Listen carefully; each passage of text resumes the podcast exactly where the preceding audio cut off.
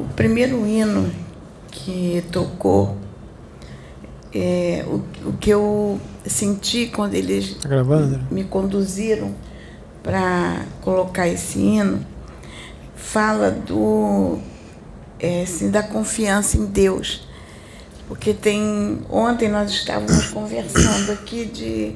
falando sobre. Está até no canal sobre, sobre o que foi conversado aqui é, em relação à história que a gente trouxe da Casa Plataforma, como começou. Então é aquela questão de você acreditar. Né? Então o primeiro hino foi colocado assim, a confiança que que aqueles têm em acreditar nas promessas de Deus, acreditar naquilo que Deus fala e ter a coragem de sair, como fala, né? Saiu com a coragem e dizer assim, não, é, vai correr tudo bem porque está é, na direção de Deus, você acreditar que Deus está no controle, né? É, tem até uma música daquele cantor Lázaro que desencarnou, em que ele fala que a vida dele é um barquinho que, que sai navegando e ele deixa Deus conduzindo aquele barquinho, né? Eu adoro essa música dele. Ele diz assim: é, é um barquinho que está na direção, o leme está na direção de Deus, Deus vai conduzindo a vida dele. E, e a primeira música foi isso que mostrou para a gente a questão da fé. Você crer, você acreditar naquilo, nas promessas de Deus, naquilo que é que, que Deus toca no teu coração, que Deus usa os médios para falar contigo, e você acreditar naquilo e, e, e seguir adiante confiando. É, eu falo isso porque na minha, nessa minha trajetória de, de, de confiar, é, quem acompanhou, é, havia momentos que eu olhava assim, eu não via uma luz no final do túnel. Eu até brinco, eu digo assim, eu não via uma luz no final do túnel. E, e batia aquele medo, e eu, eu orava, e tinha dia que eu levantava, a Sabina vai lembrar, eu olhava para a Sabina e dizia assim, Sabina, é, o mundo está desabando na minha cabeça, mas eu confio em Deus, eu vou continuar. E a Sabina, quantas vezes, né? Sabina levantava e falava: O mundo está desabando na minha cabeça, mas eu confio em Deus, eu vou continuar. Então a gente não via a, as respostas, a gente não via nada de concreto, né? mas a gente confiava que as coisas iam acontecer, a gente acreditava naquilo. Né? E a segunda música fala dessa situação de, de você acreditar e você continuar, perseverar. E, e na terceira música que nós colocamos fala da questão do recomeço, de você acreditou e está tudo iniciando, então um novo tempo, você está começando um novo começo, né? Tudo aquilo que foi prometido está tá acontecendo, tudo aquilo que eles disseram que ia acontecer está iniciando. Acredito, é, como eu, com, a gente conversa aqui, é, o Pai João sempre diz assim para gente: é, compreendam mesmo sem compreender, entendam mesmo sem entender. E eu guardo sempre isso ele o tempo todo ele fala: "Meus filhos, compreendam sem compreender, entendam sem entender". E eu guardo isso, porque ele diz assim: "Vocês não vão conseguir alcançar o que será feito nesta casa. Nem vocês". Ele fala até para Pedro: "Nem este aqui sabe, nem este alcança o que será feito". Mas a gente crê, a gente acredita, a gente tem fé que Deus vai fazer um mover muito grande, que Deus está no controle de tudo. Há momentos que a gente se questiona. Às vezes o Pedro me faz pergunta: por que será isso? Eu digo assim, Pedro, não sei por que, que eles estão falando assim. Mas uma coisa eu tenho certeza: nós precisamos ouvir. Eles não estão falando à toa, está falando porque é necessário. Aí eu fico para ele: fica tranquilo, porque as respostas virão. Deus não é Deus de confusão. Deus não faz confusão. É, tudo com Deus é muito perfeito. Ele, ele faz tudo, tudo que ele faz é com muita perfeição. Ele não é Deus de confusão. Confusão quem faz é o homem, Deus não. Então, vamos confiar, orar que as respostas virão. E aí daqui a pouco vem o mentor, traz as respostas. Ou não. Né? Na maior. Que não, vem. Né? não, tem respostas que eles já falaram para nós assim. No momento vocês não estão preparados para ela. Não é que não veio, veio resposta sobre o que a gente questionou. Mas eles disseram: no momento vocês não estão preparados. Ainda precisa de mais preparo é o que eles dizem. Vocês precisam estar mais preparados para isto que vocês estão querendo a resposta. Então, eu, eu até falo assim para o Pedro: Pedro, é, às vezes o silêncio de Deus é resposta. Quando Deus está no silêncio com a gente, que não dá resposta, já é uma resposta. Eu digo assim, ou ele está falando para a gente, espere, eu estou trabalhando, tenha paciência que eu estou trabalhando, ou então ele diz assim: Olha, você ainda não está preparado para a resposta. Então, o silêncio já é uma resposta. É a gente não desistir. Não é porque não teve aquela resposta que nós queríamos ouvir que não teve resposta. Porque o que nós queríamos ouvir não é o que nós precisamos. Então, a, gente fica aguardando que Deus fala, faz assim é, as coisas, como eu falo, com muita perfeição, muita. Planejamento de Deus é espetacular. Nós é que não entendemos, nós é que não alcançamos. Eu, quando é, me ligo com o pai, eu, eu digo, eu falei, pai, eu, eu gostaria de alcançar. Que não foi, ligou sozinho aqui, não fui eu não. Não, não deve ter sido. Eu encostei só. Normal. Hum. Aí eu, aí eu digo assim pro pai, é, se a gente pudesse, nós aqui na Terra, eu sei que nós estamos encarnados, a gente esquece, mas se a gente pudesse, assim, eu acho que um pouquinho, uma gotinha, que a gente pudesse entender, uma gotinha de entender, compreender o que é Deus, muita coisa mudaria. E a gente não compreende. Aí eu, quando oro, eu falo para Deus assim: Ah, Pai, eu queria, é, eu, eu queria entender um pouquinho, é, é, assim, de compreender um pouquinho como, como é o teu amor, porque a gente não alcança. E às vezes eu peço isso a Deus, eu queria compreender como é o teu amor um pouquinho, fosse uma gotinha só, aquela gotinha eu acho que já mudaria muito a gente. E, e eu, quando eu, eu oro, eu, eu peço a Deus assim, que, que eu possa sentir um pouquinho. Jeremias. Incorporou, incorporou, Jeremias. Eu digo assim, que eu possa sentir um pouquinho do amor incorporou. dele foi lá na outra encarnação, lá atrás. Não. Um pouquinho do amor dele. Eu acho que se todos nós sentíssemos no coração um pouquinho do amor de Deus. Acessou registro no corpo mental inferior. Um pouquinho, não é muito não, eu digo um pouquinho, uma gotinha. Acessou registro. É, a gente teria é, mais paciência com os outros, teríamos mais compreensão, mais tolerância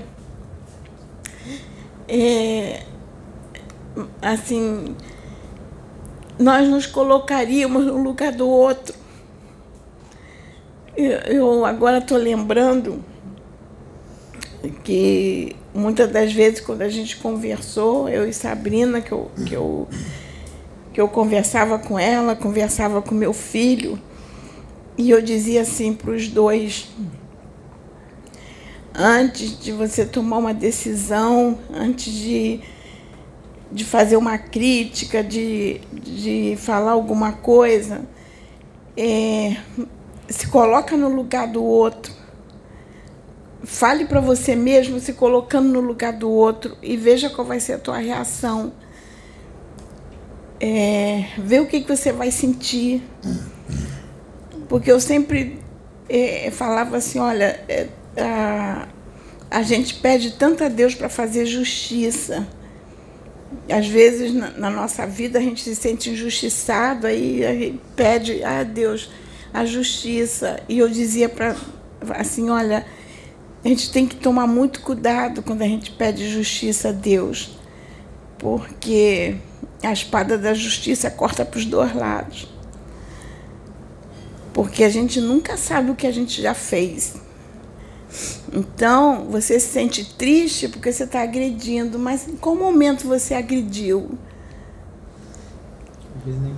E nem percebeu. Eu falei quantas palavras nós já falamos que a gente magoou e nem percebeu. Quanto, quantos atos, é, quantas respostas assim grosseira que a gente já deu e não percebeu que deu uma resposta grosseira. Então, é, aquilo vai ser, vai ser. Deus vai fazer a justiça. Quer dizer, não é que Deus vai fazer a justiça.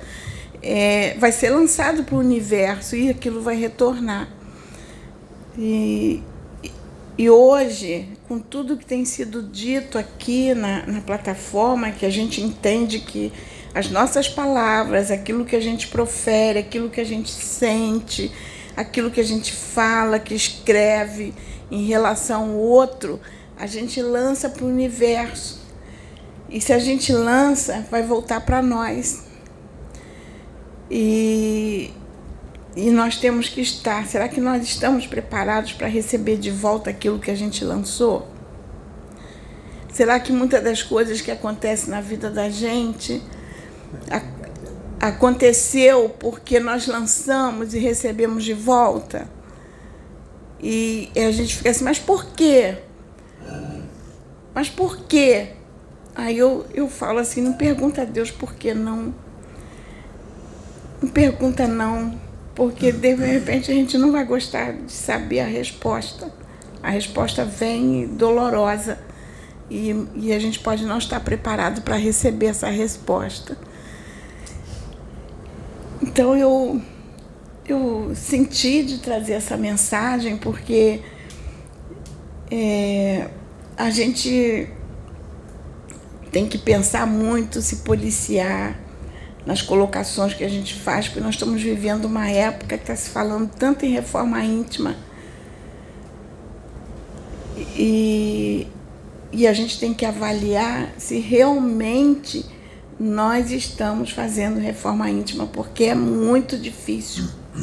A reforma íntima é dolorosa de se fazer e muito difícil. Porque imagine você olhar para dentro de você e procurar a tua problemática, os teus defeitos. Gente, isso é um parto. É pior que parto. Porque quem é que.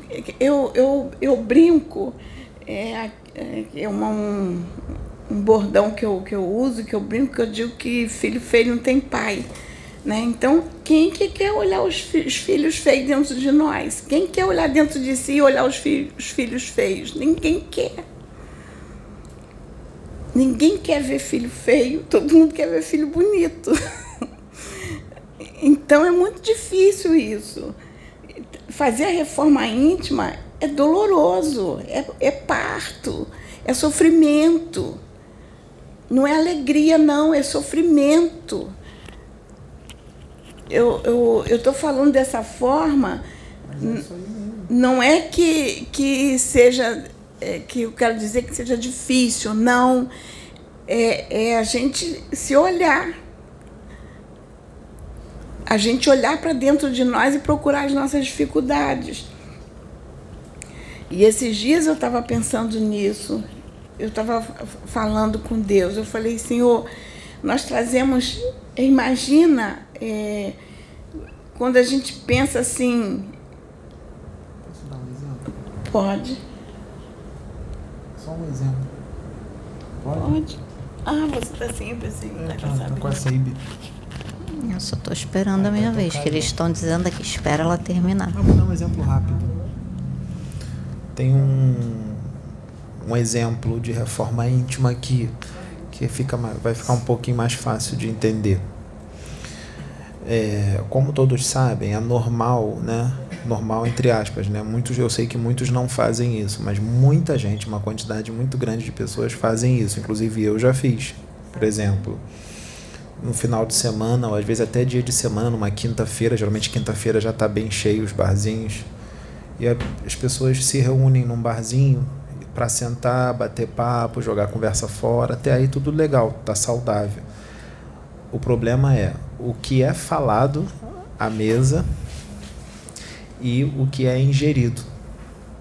Esse é o problema. Aí você vai no barzinho, você bebe uma, duas, três, quatro.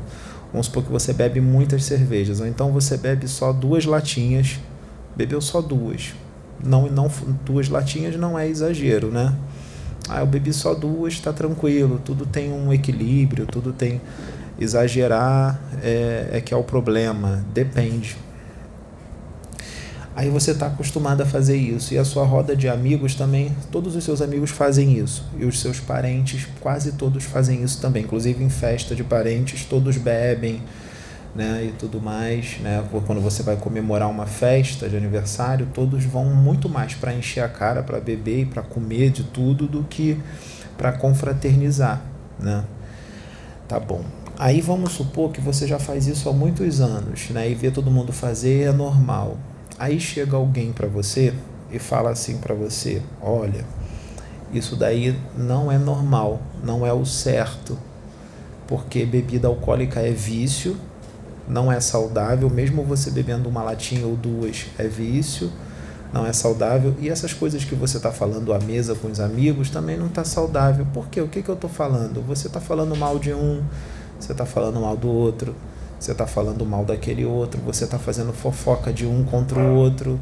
Só que você não percebe que você está que faz colocar um contra o outro, ou falar mal do outro, é, você não percebe que isso é ruim. Você não percebe que isso é ruim. Você acha que isso é normal, é só uma fofoquinha e tomar umas cervejinhas também é tranquilinho. Eu vou voltar para casa, minhas contas, minhas contas estão pagas, eu sou uma boa pessoa. Só que você não percebe que nós temos um lado espiritual que você não está vendo. Aí é que está outro problema, porque vem aquele negócio assim: se eu não estou vendo, então não existe.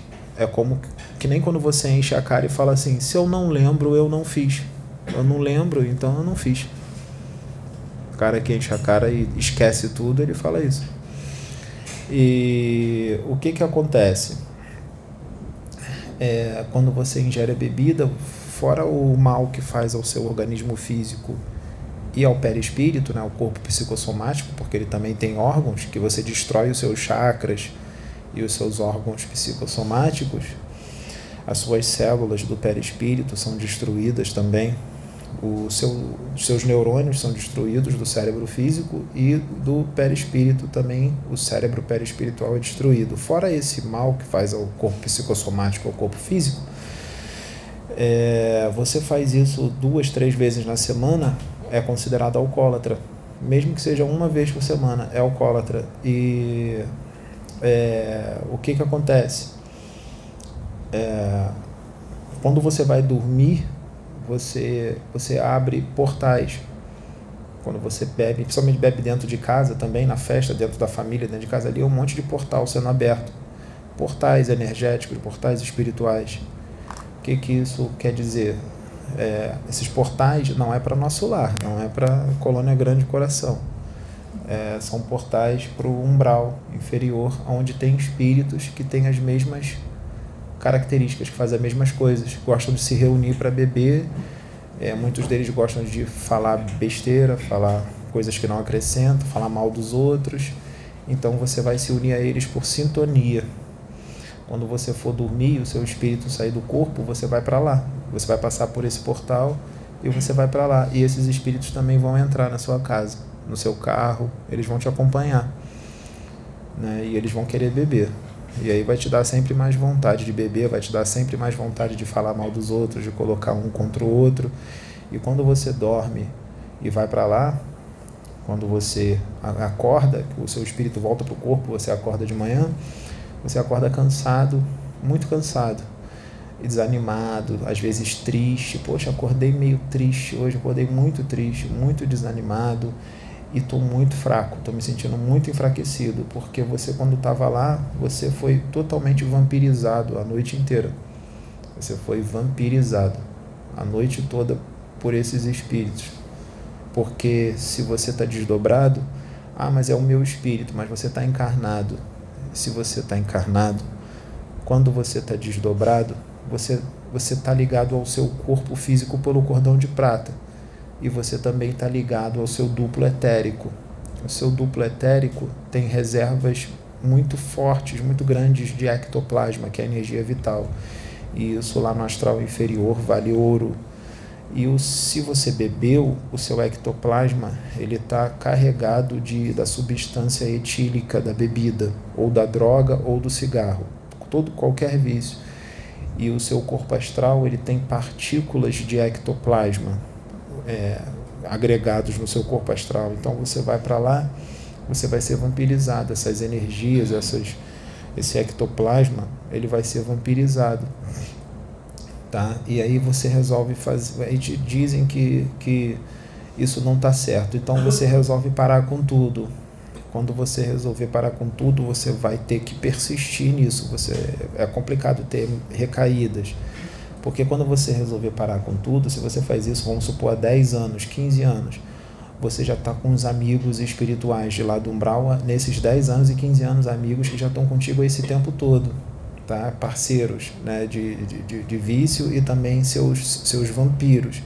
Então você resolve parar com tudo isso, sabe o que, que vai acontecer? Eles não vão gostar, não, eles vão ficar com raiva de você. Você vai ser visto por eles como um traidor. Você vai ser visto por eles como um traidor. E eles antes eram seus amigos, né? De ficar ali contigo, te intuir, rir junto contigo, gargalhar junto contigo.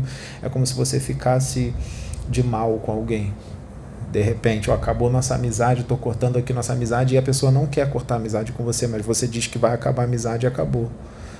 Né? Então eles vão vir para cima de você como inimigos, eles vão ficar com raiva de você, eles vão vir para cima de você como inimigos, eles vão virar espíritos vingativos, muitos deles vão virar vingativos, eles, porque eles vão fazer de tudo para ter aquilo de novo e eles vão ver você como um traidor. E aí vem um grande problema, aí você vai ter que passar por uma desobsessão. Você vai ter que ir no centro espírita, no centro de Umbanda, para poder passar por essa desobsessão de tirar esses espíritos, para eles serem resgatados, para eles poderem serem levados para algum hospital, algum albergue no plano espiritual para serem tratados e, e educados. Só que se você voltar a fazer tudo de novo, é, vão vir outros, porque lá está cheio desses espíritos. Vão vir outros, você vai passar por esse problema todo de novo. Então, esse é o problema da reforma íntima, porque a pessoa fala para você que aquilo está errado e você não vai achar errado porque todo mundo faz, é normal, e aí você não consegue enxergar que você tem aquele problema. Por exemplo, eu já vi pessoas que estão agressivas, está falando de uma forma agressiva, uma forma violenta. Ela não percebe que ela está violenta, ela não percebe que ela está agressiva. E ela está. Aí vai eu tentar explicar para a pessoa, fulano, você está agressivo, você está bem violento, é, ainda mais quando você é médium, você sente o que a pessoa está emanando e você se sente mal. E para você mostrar para a pessoa que ela está daquele jeito e ela não está percebendo. É isso que ela está falando. É difícil você olhar para dentro de você, enxergar e admitir o que está errado. É muito difícil porque você tem que enxergar, você tem que admitir que você tem aquele problema, porque tem outro problema também, do orgulho, da pessoa não admitir que ela tem aquele problema. E aí entra o orgulho, que é outro problema também. Então são coisas que parecem ser pequenas, mas que faz com que você não progrida, faz com que você não evolua.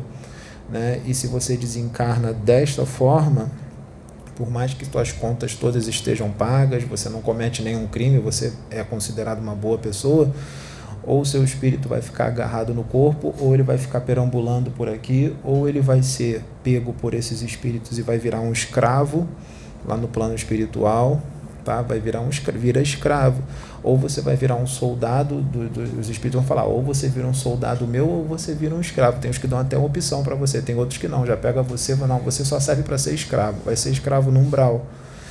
É, parece meio loucura isso. Ah, isso é loucura, ele está exagerando. Não é, gente. Não é. É assim que funciona. Para você ir para a colônia Nosso Lar, para você ir para Vitória Régia, para você ir para essas colônias aqui em cima, é, não pode ter nenhum vício.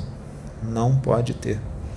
Maledicência tem que tirar orgulho, soberba, arrogância, colocar uns contra os outros, colocar uns contra os outros causa uma destruição gigantesca. Isso não, você não vai para uma colônia, não vai. Mesmo você sendo considerado uma boa pessoa, um cara legal, uma menina legal, não vai, gente não vai. Porque a maioria, por isso que a maioria está lá no umbral, as colônias estão vazias. O que é uma colônia com um milhão de habitantes? Um milhãozinho, é pouco. 3 milhões, ah, a colônia tal tem 3 milhões de habitantes. É pouco, tu vai lá no umbral, tem bi, bilhões, tudo lá. Por quê? Por causa dessas coisinhas que aqui pareciam ser normais e lá não é. Aí você para com tudo, a pessoa vai falar, ah, você é, virou crente virou crente, está exagerando, está fanático, não é crente, não é, não é virou crente, não é ficou fanático, é a realidade do plano espiritual, é simples assim, é a realidade do plano espiritual, não é ser crente, ser religioso, tá? Então é por isso que nas igrejas evangélicas, por mais que eles tenham aquela postura muito religiosa, eles fazem um trabalho bonito, porque eles tiram as pessoas dos vícios, eles moralizam as pessoas, vai tirando essas coisas, né?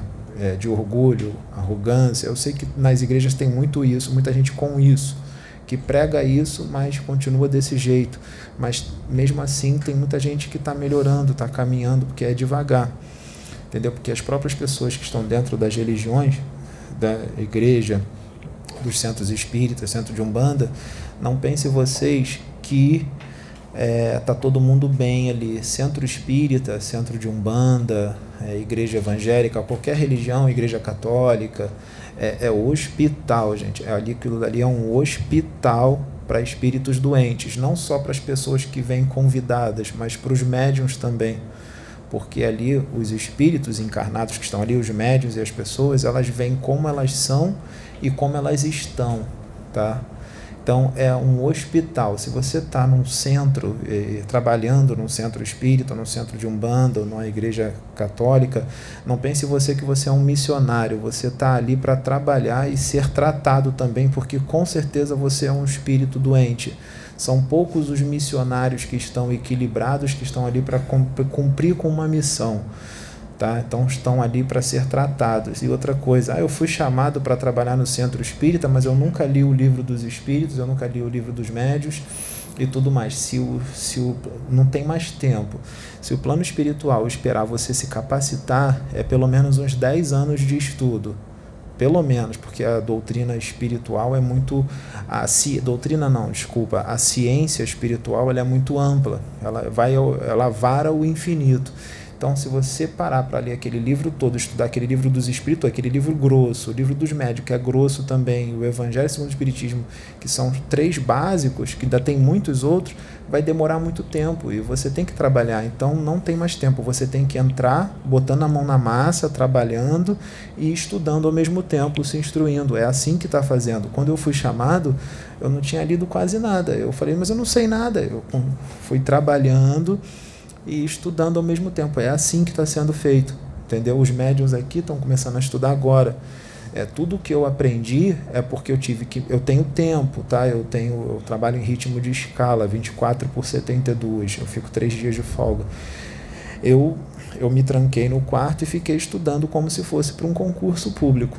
É, a ciência espiritual. Falei, não, não vou ficar na ignorância, não. Não vou mesmo. Não vou ficar metendo a mão nisso aqui na ignorância, não eu caí dentro dos estudos e continuo estudando né, para poder entender o que está acontecendo aqui e tentar fazer alguma coisa. Tanto é que eu não sei tudo. Tem pouco tempo que eu estou estudando, deve, deve ter uns três anos e pouco que eu estou estudando, tá? Eu não sei tudo. Já teve gente aqui que me perguntou, eu não fico mentindo, não fico inventando, não. Eu falo, irmão, eu não tenho esse conhecimento, não sei. Eu vou ter que estudar isso aí para poder depois falar para você, porque eu não tenho esse conhecimento. Então, é, vou, fala. Assim, Pode, pode é, falar, eu seguro, eu seguro. Ah, tá.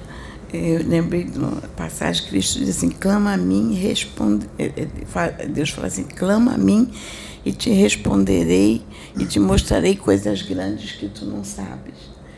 Então, é, é bem claro quando é, é, a espiritualidade, Deus, Jesus fala: venham a mim do jeito que vocês estão.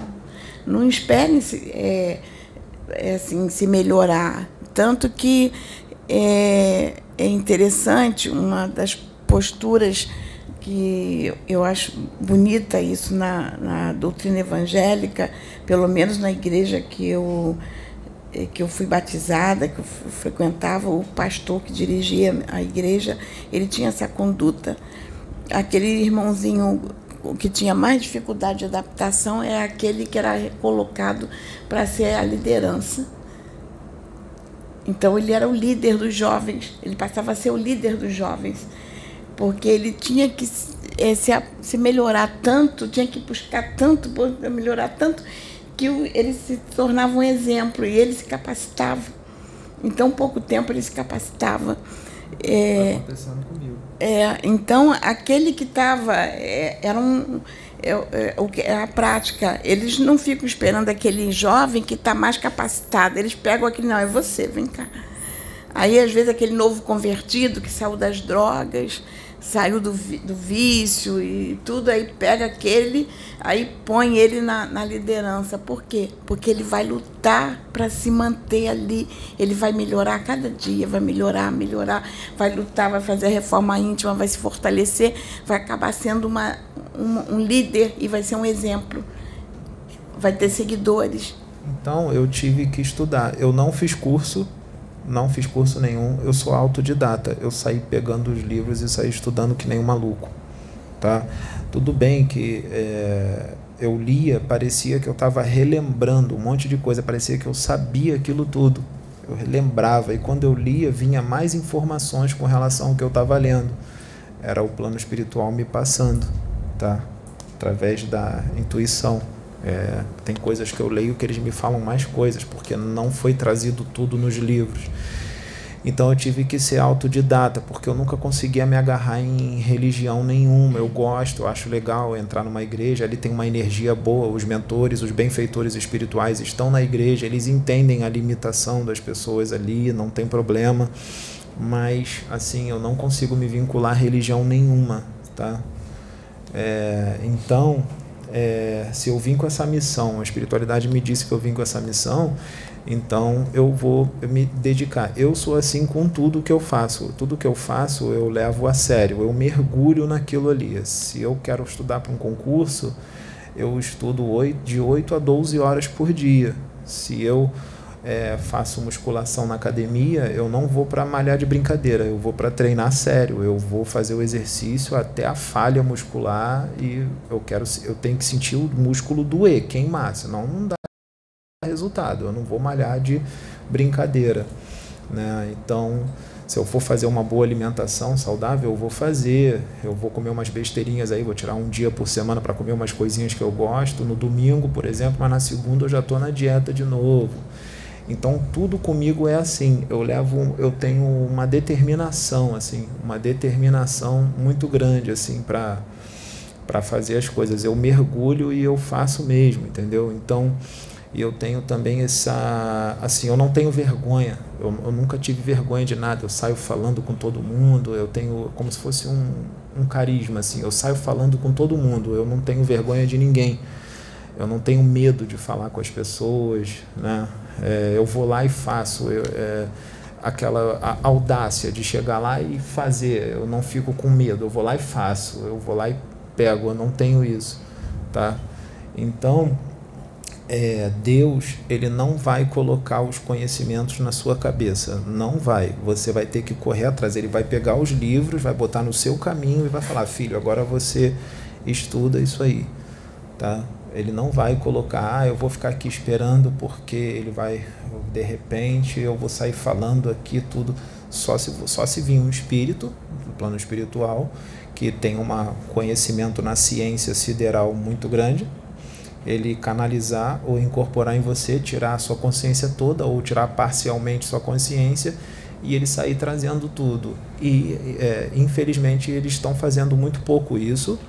É, eles trazem é, informações de lá, trazem através de mim, já trouxeram várias informações que eu não sei que vêm do plano espiritual, mas o que eu estudei ajudou, auxiliou eles a falarem de uma forma mais clara porque eu aumentei a minha riqueza de vocabulário, eu aumentei o meu conhecimento e isso facilitou com que os espíritos pudessem trazer uma mensagem mais profunda por causa dos meus estudos. É, é assim que, que, que funciona. Quem é, reclama que é assim não tem o conhecimento, não estuda, entendeu? É, então é bom estudar para entender como é que funciona a, a mediunidade, porque a esmagadora maioria dos médios, quando estão canalizados ou incorporados, eles estão conscientes, tá, gente? O espírito está ali usando ele, ele está vendo vocês, ele está ouvindo o que vocês estão falando. Por isso que tem médico que fala assim: Poxa, que coisa estranha, sou eu ou é o espírito? Parece que sou eu, eu estou mistificando, eu tô, eu tô, eu tô no animismo, é, é, o que está acontecendo? É, a gente fica com essa dúvida e fica com medo de falar algo errado, tá? É, e só o cara que vai mistificar, mistificar é uma mentira, né? O cara que vai mistificar é aquele que tem algum interesse. Ele tem um interesse ou de ficar famoso, ou de ganhar dinheiro com aquilo, ou de ficar famoso e ganhar dinheiro. E a gente aqui não tem esse interesse, tá? E charlatanismo, charlatanismo é quando o cara também quer lucrar com aquilo e a gente não está lucrando nada com o que a gente está fazendo isso aqui. Tem muita gente que está gostando, que está apoiando, mas a gente toma muito é da pancada, tá? A gente é ofendido, a gente é escarnecido. É, esse é o pagamento que eu estou recebendo. Eu estou recebendo, eu, Sabrina, Sônia está recebendo um pagamento também de muita gente que está elogiando, está gostando, sim, mas tem um pagamento também é, de nossos irmãos, das pessoas que, através do que elas falam, através do que elas é, propagam, elas mostram qual é o nível evolutivo que elas estão através do que elas comentam e falam. Né? É, quem, quem estuda o livro dos Espíritos tem uma questão lá que pergunta qual é o, é, qual é o caráter de um profeta de Deus. Né? Qual o caráter do profeta? O verdadeiro profeta de Deus, que é um médium de Deus, profeta, o nome é a mesma coisa, é aquele que é o homem de bem. Ele é o homem de bem intuído por Deus, tá? Intuído por Deus, porque ele entende um pouco mais Deus, ele recebe as intuições e propaga. Deus não vai intuir um homem mentiroso, ele não vai intuir um homem mentiroso que não vai propagar as verdades de Deus. Se conhece um verdadeiro profeta de Deus pela sua conduta, a conduta do profeta o que ele fala e o que ele faz no seu dia a dia, qual é a conduta dele, tá? Então, é, é assim que funcionam as coisas. Eu ainda tenho que estudar muito, eu ainda tenho que adquirir muito conhecimento, eu não sei tudo, não sei tudo. Tem gente que vem me fazer perguntas achando que como se eu soubesse tudo, como se eu tivesse resposta para todas as perguntas. Eu não tenho, não tenho eu não vou ter e eu também não vou resolver os seus problemas. Tem, tem gente que eu estou vendo, a Jace me manda as mensagens do Telegram que mandou para ela. É até bom ver isso agora para falar, a Sabrina já vai falar. É, eu não vou resolver os seus problemas. Quem vai resolver os seus problemas é você. Você vai olhar para dentro de você, você vai enxergar o que está errado você vai admitir que aquilo está errado e você vai consertar isso de uma vez por todas, porque eu tive que fazer isso e eu continuo fazendo. Não pense você que eu sou perfeito, eu não sou. Eu ainda tenho que lutar contra várias tendências mais que o meu espírito ainda tem. Eu ainda preciso lutar contra essas tendências e eu vou dizer, não é fácil não, hein? Eu mato três leões por dia, tá? É, porque é, o negócio tem certas coisas que vêm para você muito fácil. É muito fácil. Eu sei que é só eu fazer isso aqui, ó. Vem muito, tudo para mim.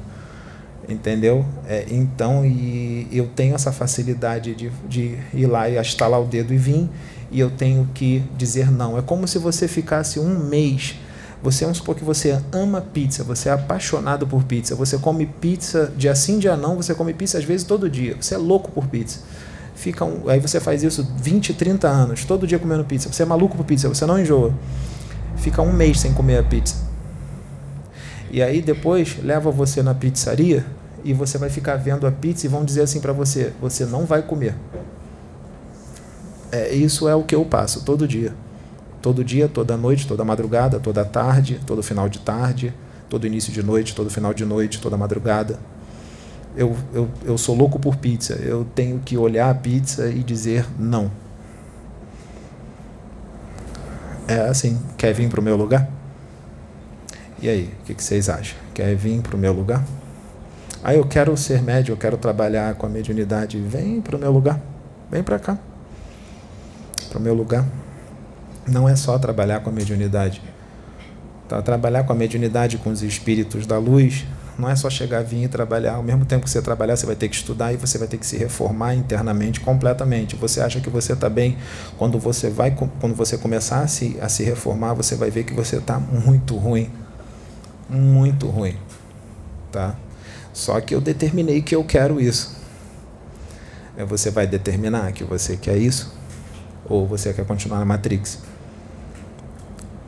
Se você quiser continuar na Matrix, beleza, fica na roda de Sansara, encarna, desencarna, encarna, desencarna, a mesma coisa, estagnado. É, aí vai chegar uma hora que vão te tirar desse planeta, vão te botar no outro e continua a roda de Sansara no outro planeta também. E fica assim, ad eterno, ad infinitum né? do apóstolo Paulo.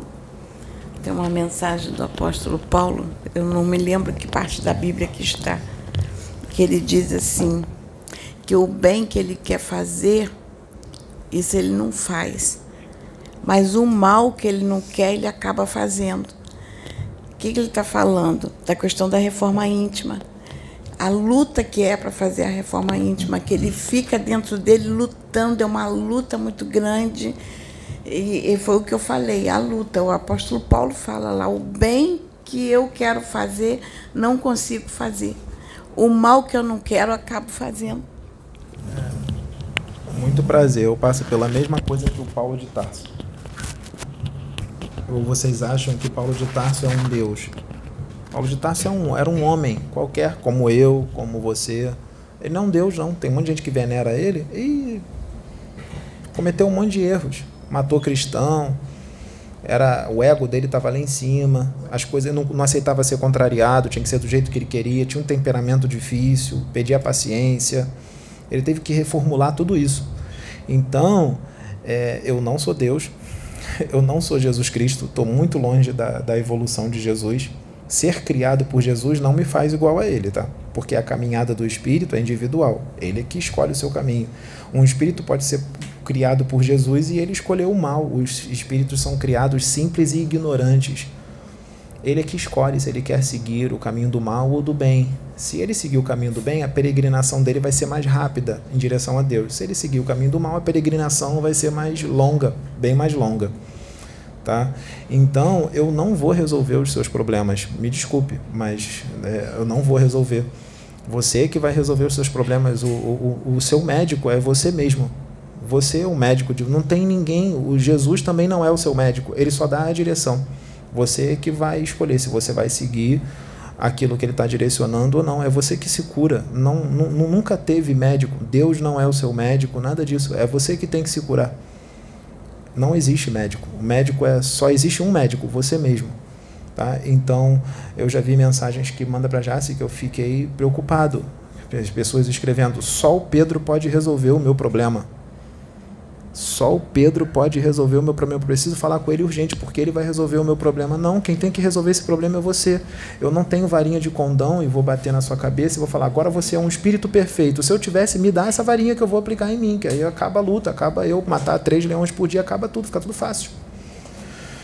Fica tudo fácil. Tá? Então, é, é, é assim, é assim, Deus vai colocar o mais difícil é, para você. Tá? Se você gosta é, de uma mulher mais velha, você se atrai muito para uma mulher mais velha, ele vai colocar uma mulher novinha no seu caminho. Se você gosta das novinhas, ele vai colocar uma mulher mais velha. Se você gosta de mulher muito bonita, ele vai botar uma, uma beleza ou uma beleza normal, sutil ou, ou até feinha. É isso que ele vai fazer. Ele não vai colocar o que você quer. É, é, você quer vir para o meu lugar? Quer vir para o lugar dos outros médios sérios? Porque tem os outros médios que fazem a vontade deles e não a de Deus, aí é mole. Se você quiser ser médium assim, beleza. Aí seu mentor vai ser um mago negro que vai aparecer para você como o pai João de Aruanda, que é o que está acontecendo que esses espíritos trabalharam com muitos médiums aí, o ego, a vaidade subiu a cabeça, os espíritos continuam aparecendo como o Pai João de Aruanda, como o Pai João de Angola, como um Exu, e não são mais eles, são espíritos das trevas, que estão aparecendo como esses espíritos. Deus permite? Permite. Mesmo com um monte de livro já psicografado que veio da espiritualidade, Deus permite. Ele vai deixar, porque é ensinamento. O ensinamento vai vir. Vai vir, porque é, o que Deus está fazendo agora nesse momento é glorificar os justos, confundir os orgulhosos e desmascarar os hipócritas. Mas para eu ser instrumento para que ele faça isso, eu tive que negar a mim mesmo. Se eu não negasse a mim mesmo, não tem como ele me usar para fazer isso. Eu tive que me elevar moralmente. E dói, hein? Dói. Dói. Dói. A dor é constante. Constante. Não tem pausa. Sem pausas. Sem pausas. Não tem pausa. A dor constante. É uma isometria constante. Alguém aí malha, sabe o que é isometria? A isometria constante. Uma hora que começa a queimar o músculo, né? Não tem descanso. A isometria é sem parar. É. Se quiser, quer ser médium ainda? Quer vir para cá? A gente troca de lugar. Vem? Então, dá uma olhada nos comentários dos vídeos antigos, dá uma olhadinha lá, aí você finge que você é eu, que você é o Pedro. Finge que você é o Pedro. Dá uma olhada nos comentários dos vídeos antigos que eu canalizei com certos ETs que são bonitos, loiros, altos, famosos. Dá um, uma lidinha lá nos comentários. Se coloca no meu lugar. Agora, quem fez os comentários, finge que você sou eu recebendo aquele comentário. Aí agora você vai perguntar: por que será que Deus fez isso? Você entende ele? Por isso que você está fazendo essa pergunta. Por que, que Deus fez isso? Se você entendesse ele, você não ia fazer essa pergunta. Por que, que Deus permitiu isso? Por que, que Deus fez isso? Quando o teu espírito não estiver mais obscurecido pela matéria e você se aproximar da perfeição ou atingir a perfeição, você vai entender os desígnios de Deus. Mas enquanto você for um espírito muito distante da perfeição, você não vai entender os desígnios dele. Porque se ele fez essas coisas é porque tem um propósito. E você não vai entender esse propósito agora, ou talvez você desencarne sem entender o propósito. É assim que funciona você precisa confiar. Confiar. Se você não confiar, você não faz. Você vai se deixar abater pelos comentários carinhosos que vão fazer, pelos vídeos que vão gravar falando que você é um charlatão, é um mistificador do inferno, ou um mistificador salafrário, ou um cara de pau, um idiota um cara que quer aparecer e ganhar dinheiro, quer seguidor, fama. Você vai se deixar bater por isso e você vai parar. Você não vai aguentar. E se ele me escolheu para isso, é porque eu tenho força para suportar isso. Eu tenho força para suportar isso. Meu espírito tem força. O Pedro encarnado, ele pode não ter muita força, ser um, um cara fraco, mas o espírito é forte. O espírito é forte. É bem calejado. Isso eu posso dizer, o meu espírito é calejado. Já está há bastante tempo, muitas encarnações nessa. Isso eu posso dizer que sim. Isso não me faz melhor do que ninguém. Eu só escolhi, os, eu só venho escolhendo os caminhos certos, fazendo as escolhas certas. Por que, que Jesus chegou onde ele está? porque ele fez as escolhas certas durante muitas encarnações. Que vocês acham que Jesus não passou dificuldade, que ele nunca foi homem, que ele nunca encarnou. Ele nasceu simples e ignorante, ele passou por todo o trajeto que todos nós, todos os trajetos que todos nós. Tá? Só que ele chegou lá porque ele fez as escolhas certas, encarnação após encarnação, encarnação após encarnação, ele fez as escolhas certas. Então, vou lembrar, eu não vou resolver o seu problema. Eu não sou Deus. Eu não curo, eu não vejo o futuro, eu não sou adivinho, não adivinho nada. Eu só vejo o que a espiritualidade me mostra. Eu ainda não estou vendo os espíritos. Eu não estou ouvindo os espíritos. Não estou. Esses dons não foram abertos em mim. E eu não sei quando isso vai ser aberto. Eles dizem que vão abrir, mas eu não sei quando é. É no tempo de Deus. Então não espere que eu seja o seu salvador. Não serei. Me desculpe. De, me desculpe eu te decepcionar, mas eu não serei o seu salvador. Tá bom? Eu vou te ajudar aqui nos conselhos e você segue. Se você quer seguir, segue. Tá bom? Pode falar, Sabrina.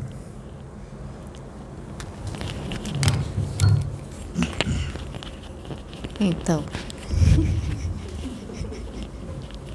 A pessoa ganhou um chá de espera aqui. Ainda falaram assim para mim na minha mente. Falaram assim: espera, é, mas quando, principalmente quando as coisas vêm assim na sua mente, tá, tá, começa a vir as coisas na sua mente para você falar. E vem, né? Começa a vir né, as informações todas na sua mente. E você fica naquela quero falar, quero falar, quero falar, quero falar. Só que aí você tem que aprender a se concentrar naquilo que vem, as informações que vêm na sua mente, para você não perder o fio da meada e saber esperar o outro terminar de falar. E isso é um processo. Isso faz parte do desenvolvimento. Isso faz parte da paciência, desenvolvimento de paciência, desenvolvimento de compreensão, desenvolvimento de você saber esperar o outro terminar a vez dele e você falar. Então foi o que eles falaram para mim aqui, você espera, porque nós vamos dar ensinamento para muitas pessoas. Espera, não vai ser só para você, vai ser para muitos. Porque às vezes quando a gente está conversando, você acaba falando sempre um por cima do outro, porque os assuntos vêm na mente e você quer compartilhar.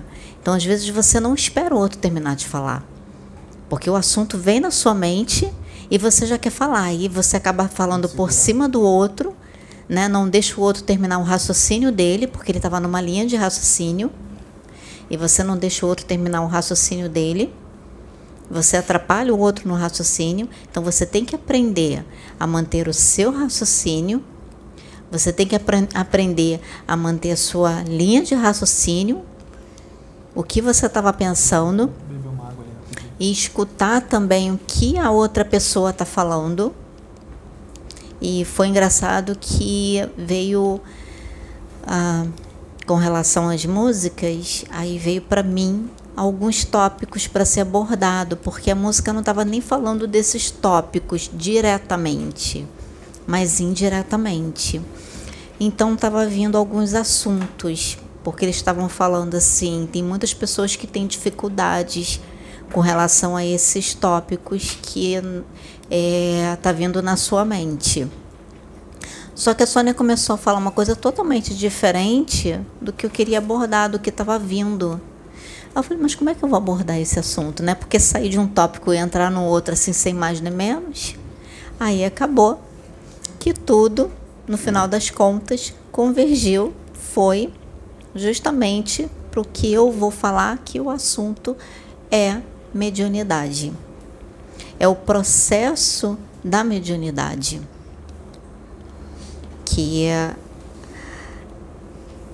você ser médium não é simplesmente você incorporar, não é simplesmente você ser chamado para ser médium sentar numa cadeira envolve muito mais do que ser simplesmente médium ou ser simplesmente um profeta ou ser simplesmente um obreiro ou né, um pai de santo, uma mãe de santo, ou um sacerdote, ou um diácono, ou um presbítero, ou um pastor, né? Ou, enfim, independente das religiões. Então envolve muito mais do que ser médium. Vou falar médium porque fica mais fácil. Vou usar essa palavra.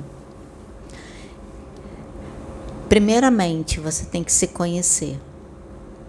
E o autoconhecimento, como já foi falado aqui, é a respeito da reforma íntima. Então, você no autoconhecimento, que não é um processo fácil, é um processo diário, é um processo árduo, e que nem todos estão é, dispostos a passar por esse processo. Nem todo mundo que é chamado para ser médium está disposto a passar por esse processo. Porque, como eu falei, é muito fácil. Porque quando você olha, você vê a pessoa incorporando, aí você vê né, tendo aquelas manifestações que muitas das vezes a gente admira, a gente acha bonito, a forma como a pessoa é usada e tudo, mas você não sabe o processo que a pessoa passa. Então muitas das vezes você acaba achando que é muito fácil. Você meio que se ilude achando que ah, vai ser fácil. Vou passar por esse processo numa boa. Não é assim. Não é essa boa, entre aspas, né, que a maioria das pessoas pensam. Não é assim. Dá trabalho. E muito trabalho. Porque quanto mais você busca, mais você busca se conhecer, mais você sabe que você não conhece nada sobre você. Mais você vai descobrindo coisas que antes você não descobria, que você não percebia em você. E você tem que ter aquele trabalho de fazer toda uma transformação no teu interior com relação àquelas coisinhas que você vai percebendo. Aí quando você acha que parou por ali, nossa, acontece uma situação, acontece isso, acontece aquilo, que quando você vê que aquilo que você pensou que você tinha melhorado, a espiritualidade arranja um jeito de te provar, de te, vamos assim, te testar, dizer assim, vamos ver se realmente. Você quer saber se você realmente trabalhou bem isso dentro de você? Então vamos lá. Criam situações, você passa por situações, ou através de pessoas, ou dentro de casa, ou no trabalho, que aquilo que você achou que você tinha melhorado dentro de você, você tem uma reação totalmente contrária daquilo que você estava achando que você estava melhorando.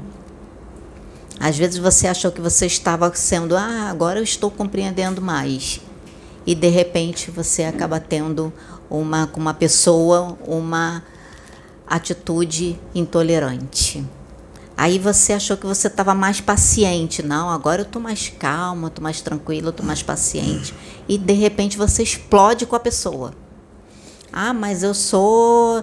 É, eu não sou de ferro. Tudo bem, mas você vai ficar fazendo disso desculpa? Porque é o que eu vejo muito por aí. Muita gente usar isso, eu não sou de ferro, eu não sou perfeito, como desculpa para não fazer reforma íntima. Porque às vezes, gente nos frustra. A gente passa por essa frustração de aquilo que você achou que você melhorou e por um descuido você tem uma atitude totalmente contrária, você se frustra com aquilo. Porque você se cobra. Você se frustra com aquela atitude que você teve e muitas das vezes até você quer arranjar uma desculpa para a atitude da pessoa e não para sua atitude. Sabe? Então é todo um processo. Você tem que passar por esse processo, enxergar, passou por aquele processo, teve aquela reação, ok. Viu que teve aquela reação, reconhece, diz: Eu preciso melhorar mais isso aqui. Eu achei que eu estava bem, na verdade não estou tão bem assim quanto eu imaginei. Às vezes é o emocional, às vezes você se abala, você achou, não, agora eu estou mais equilibrado emocionalmente. E de repente você acha, acontece uma coisa que você meio que tem uma atitude totalmente contrária, né? Se abalou e, e aquilo. Por exemplo, hoje eu passei por um teste. Hoje eu passei. Eu tive que ter sangue de barata no meu trabalho. Tive que ter sangue de barata. Porque eu recebi uma carta judicial e quando eu não olhei direito o nome, e quando eu só vi ali, o que, que meu coração fez? Bateu. E eu com a cliente ali, e eu tive que não. Não vou me deixar dominar pelas emoções, pelo nervosismo, eu vou manter a calma. E eu tive que ir me acalmando e não deixar aquele, né? Porque na hora vem. Agora o que que você vai fazer? Porque a questão toda é essa. O que você faz naquele momento, com aquela situação que se apresentou diante de você? Você vai se entregar para o que você está sentindo? Porque sentir você vai sentir. Não tem como você fugir disso. Sentir você vai sentir. Agora, o que, que você vai fazer com o que você sentiu? Aí é que está a questão. Isso é reforma íntima. Não é você deixar de sentir. As pessoas confundem. As pessoas acham que reforma íntima você vai deixar de sentir as coisas. Você não vai deixar de sentir, porque nós somos seres humanos encarnados, né? Somos espíritos encarnados. Somos seres humanos, somos terráqueos, sujeito a todas essas emoções, hormônios, tudo dessa matéria. Então a gente vai sentir. O nosso emocional ainda na terceira dimensão, ele é descontrolado. Então, o que, que a gente tem que aprender? Os nossos sentimentos, eles são descontrolados. O que, que a gente tem que aprender a fazer? A controlar. Você não vai dizer assim, ah, eu não vou sentir raiva. Você vai sentir raiva. É uma energia. Tudo que a gente sente é energia. Eu sempre falo, tudo que a gente sente, que é tudo tá ligado a toda a parte hormonal, né? E toda a parte é, neuroquímica do nosso cérebro, ele reflete nos nossos chakras, porque tudo está interligado. Então, quando você sente aquela emoção, que normalmente eu falo isso, que ela concentra muito aqui no chakra cardíaco ou aqui no plexo solar, que concentra nessas duas áreas, é aquilo que foi enviado, todas aquelas sinapses daquilo que você visualizou, que você passou, seu cérebro interpretou, enviou toda a corrente para o seu organismo para produzir a adrenalina, que é, é, é, responsável pela questão né, de, de é, defesa do seu organismo, né, noradrenalina, enfim, vai produzir todos os hormônios responsáveis pela questão da defesa para você poder ter uma atitude. Então isso vai acontecer. Nós não vamos fugir disso. E você vai sentir, vai tudo, vai tudo refletir nos teus chakras. Aí o que, que você vai fazer naquele momento? Como você vai reagir àquilo que você está sentindo, a todos os sinais que a sua mente mandou para o seu corpo? Aí é que está o X, aí é que está o X da questão. Qual vai ser a nossa resposta em função daquele estímulo que a gente recebeu? Isso é se conhecer. Isso é reforma íntima. Então eu tive que ter, eu tive o sentido daquilo, mas eu não me deixei dominar pelo pânico, pelo medo, pela insegurança. Eu mantive a calma Terminei de atender a cliente, depois eu fui ver o que, que era, aí eu vi que não era nada demais. Vi que não tinha nada a ver comigo. Vi que não tinha nada a ver com o meu trabalho, que foi um engano. Só coincidiu do nome. Entendeu? Spa e eu não vi o restante. E só coincidiu do nome. E como eu estava atendendo a cliente, eu peguei e recebi no automático. Mas nesse receber automático eu só enxerguei spa. E escrito lá, judicial. Entende, gente? Então isso faz parte da nossa reforma íntima como médiums e como pessoa. Por que, que eu falo principalmente como médiums? Porque nós somos médiums. Você é médium 24 horas. Você é médium no seu trabalho, você é médium na sua casa, você é médium na academia, você é médium na rua, você é médium dormindo. Dormindo então, né, se fala. Nós somos médiums 24 horas. Então nós temos que desenvolver, nós temos que desenvolver a questão do, da reforma íntima e desenvolver o autoconhecimento, que nada mais é do que a reforma íntima. E a gente desenvolve no dia a dia, estudando, obtendo todos os conhecimentos necessários. E com esses conhecimentos, porque isso é muito importante, a gente tem que entender isso, os conhecimentos são ferramentas. Por que, que são ferramentas? Eles são ferramentas para você poder se conhecer ainda mais e você conhecer a sua mediunidade. Você entender o seu processo mediúnico. Como é que você entende sobre energias? Vai estudar sobre energias. Vai vivenciar energias. Eu tinha muitas enxaquecas. Muitas.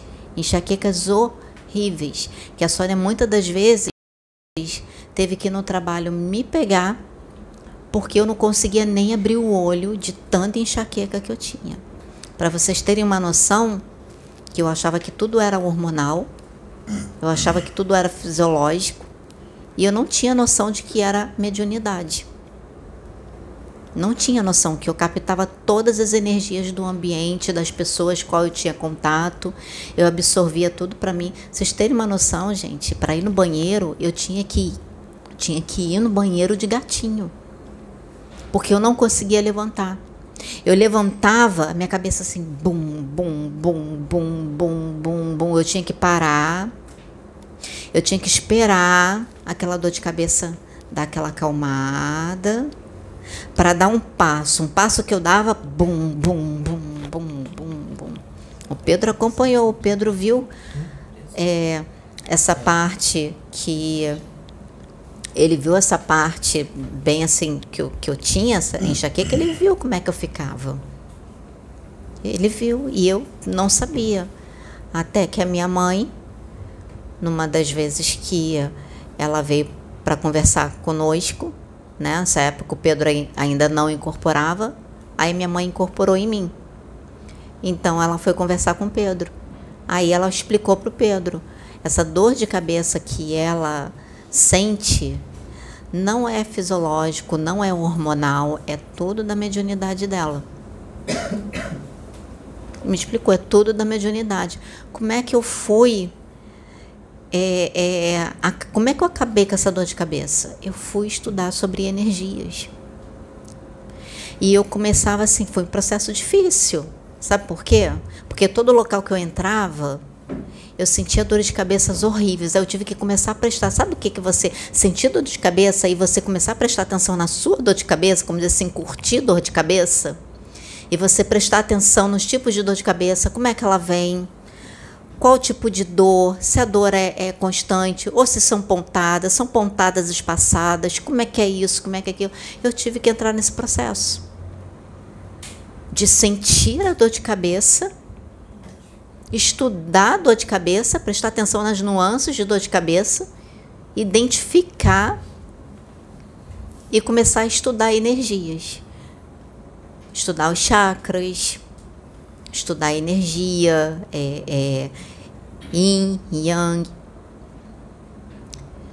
né? estudar sobre a aura, estudar, enfim, entender a questão miasmas, formas pensamentos, me proteger psiquicamente, energeticamente, mas para fazer isso eu tive que estudar energias. Mas como é que eu estudei? Como é, como é que foi esse processo? Ao mesmo tempo que eu lia, ao mesmo tempo que eu ouvia vídeos, entrava no YouTube pesquisava tudo, tudo, tudo, tudo, passes. Peguei vários livros de passes que ajuda muito reiki. Nossa, como estudei reiki.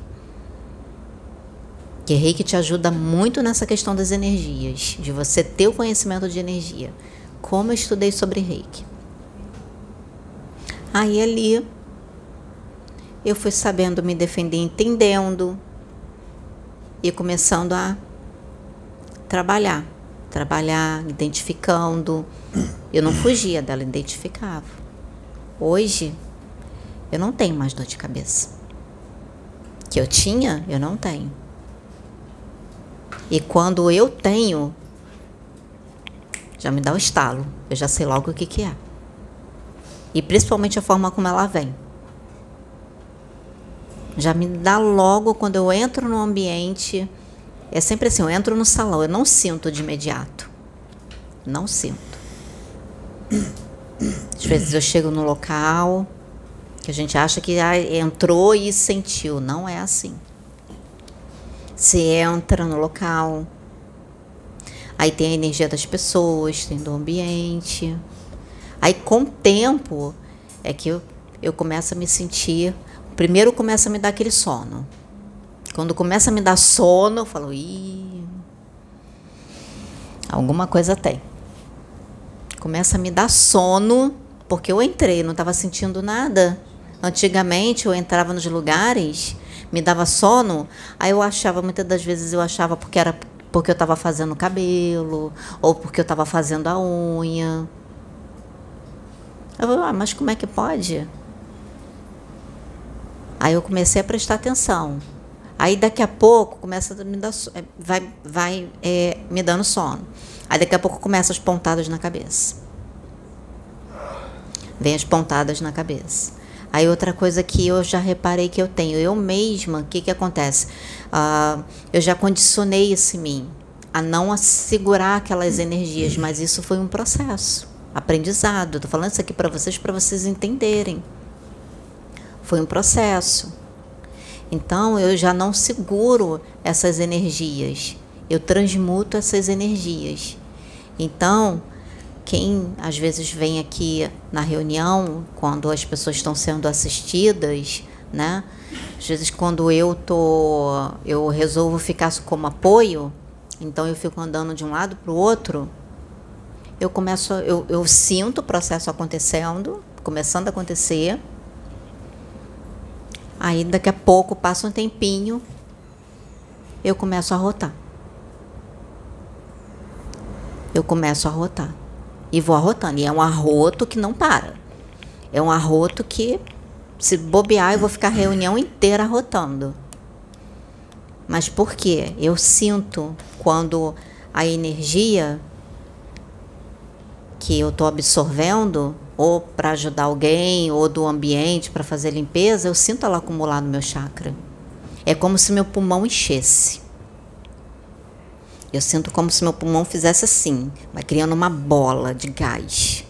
Cria uma bola de gás no meu pulmão. Aí eu me conecto com a natureza, com a mãe terra, estando de sapato, onde eu estiver, não importa. O importante é o pensamento. Aí eu começo a pedir ajuda, a invocar os elementais, pedir a ajuda dos mentores, tudo. Aí vai. Se dependendo do local que eu estiver, é baixinho, né? Deixa sair de forma que a pessoa não perceba. Então, deixa sair. Aí, logo em seguida, o que, que acontece? Eu começo a bocejar. Aí vou bocejando, bocejando. Aí quando eu tô bocejando, eu já fico mais tranquila, porque é a troca de energia. Fazendo aquela troca de energia, ou seja, tá me limpando aquilo que a minha aura, o que estava na minha aura que de alguma forma eu absorvi, se eu servi de canal para ajudar uma pessoa, o que estava na minha aura que eu absorvi. Foi feito processo de limpeza. Então, gente, eu fui percebendo isso tudo foi na busca, foi conhecendo a minha mediunidade, fazendo reforma íntima, percebendo as coisas que eu sentia. Tem isso também, as coisas que a gente sente. Já percebeu que do nada, como acontece às vezes, você dorme bem e tal, de repente, no dia seguinte, você acorda estranho. Ou acorda triste, ou acorda mal-humorado, ou você foi trabalhar e de repente você volta para casa mal-humorado. Por quê? Que você voltou assim. Você tem que perceber como é que foi o seu dia, como é que você acordou. Porque a gente faz tudo tão no automático que a gente não percebe como você acordou, qual estado de humor que você acordou, qual tipo de pensamento que você acordou, o que, que você estava cultivando, o que, que você cultivou no seu dia, o que, que quais foram os processos que você passou no seu dia. Tudo isso faz parte da reforma íntima. Você tem que estar mais presente, porque a gente fica pensando ou no ontem ou pensa no amanhã, mas você nunca para para pensar no agora.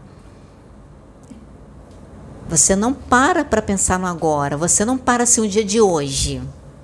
Nem quando você vai dormir, você para para pensar no que, que você fez, como é que foi seu dia. Você está pensando já no amanhã. O que, que você vai fazer amanhã?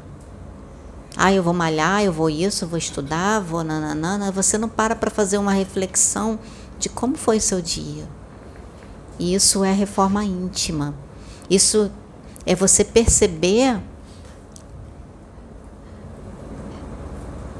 situações espirituais que você passou naquele dia e que às vezes a gente passa sem perceber. Sabia disso? A gente passa por situações espirituais tão assim sutis, tão sutis, tão sutis, que se você não estiver ligado em você e não estiver com a mente conectada, você não percebe. Às vezes você arrasta algo para sua casa, para o seu lar, porque você não percebeu, porque você não ficou com a mente focada no hoje. Sua mente só ficou focada no passado ou no amanhã. Nós não somos, nós não vivemos, sabe o que?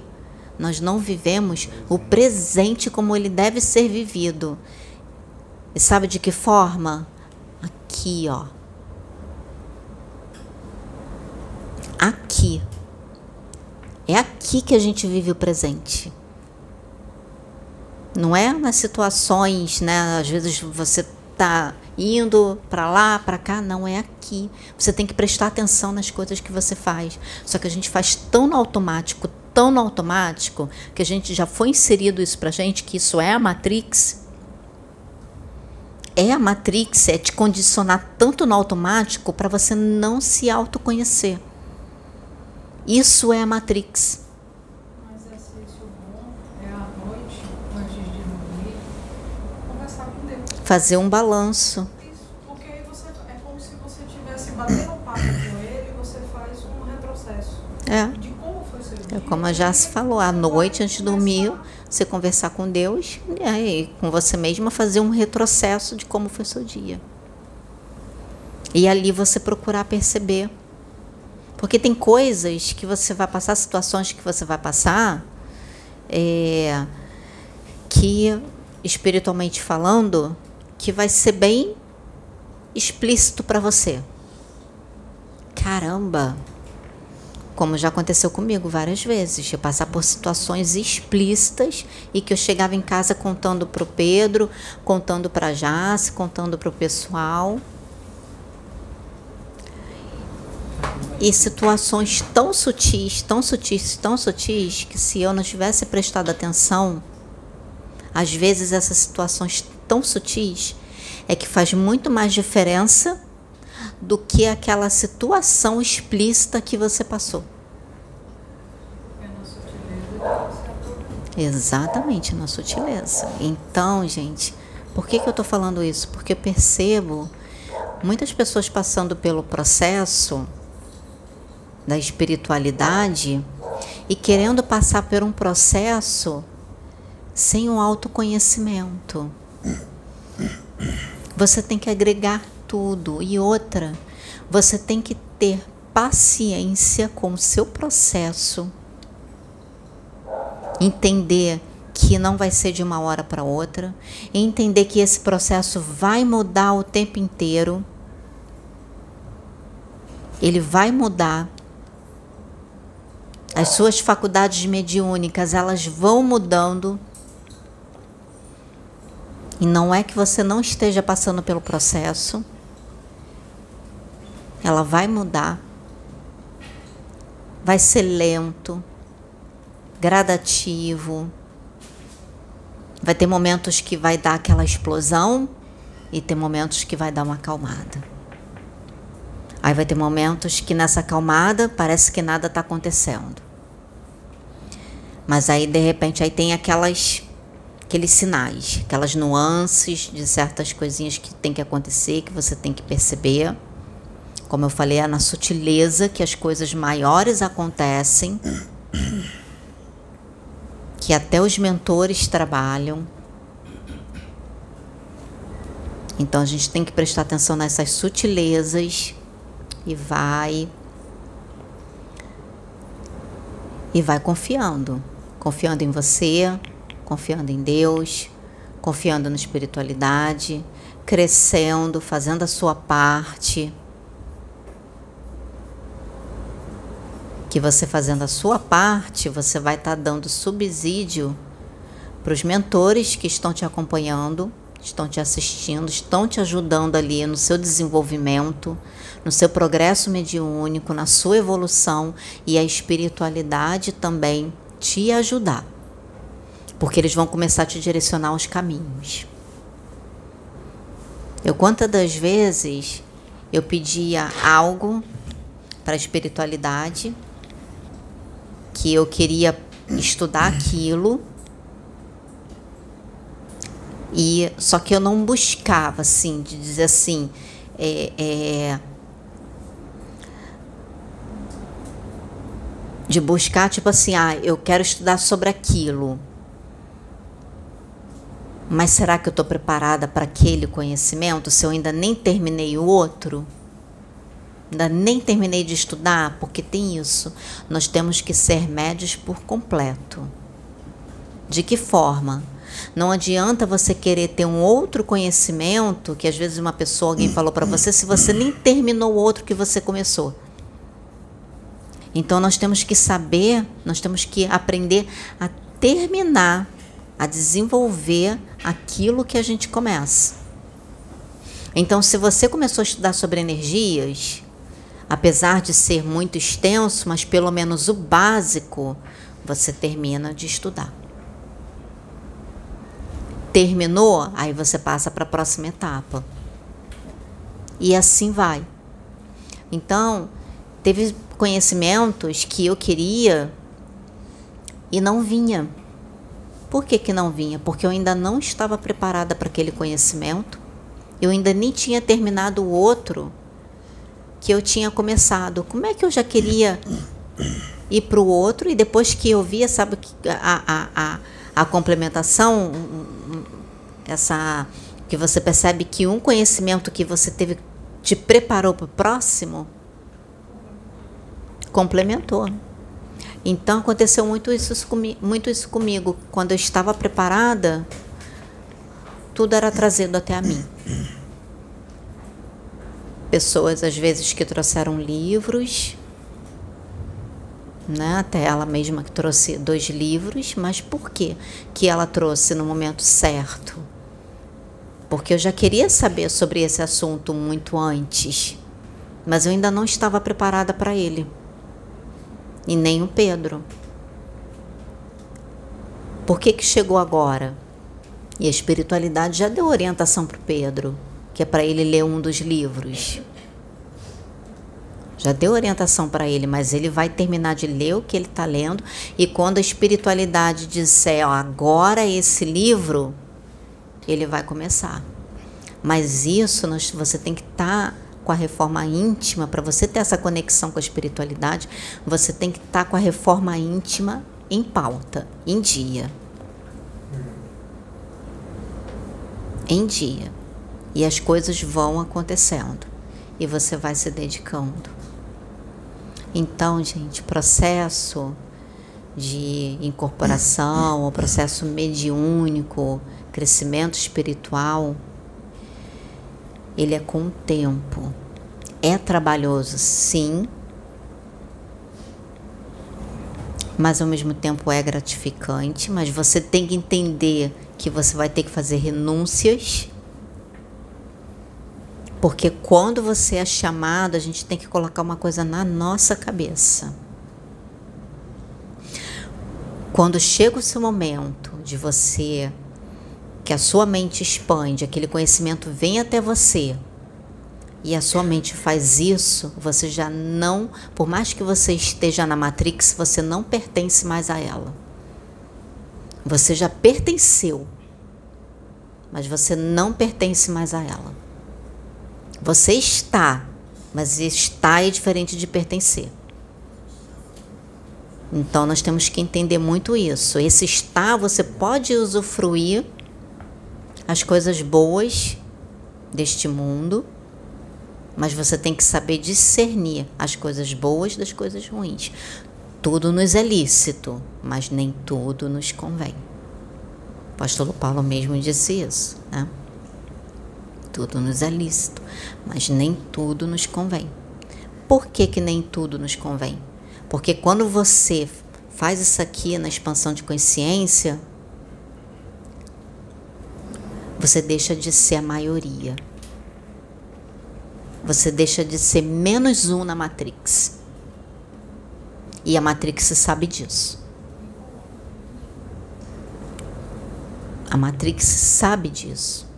O sistema oculto sabe disso. Que você deixou de ser menos um na Matrix.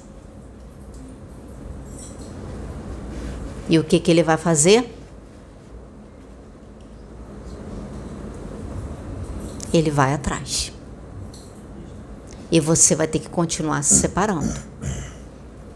Você vai ter que continuar sempre nesse processo.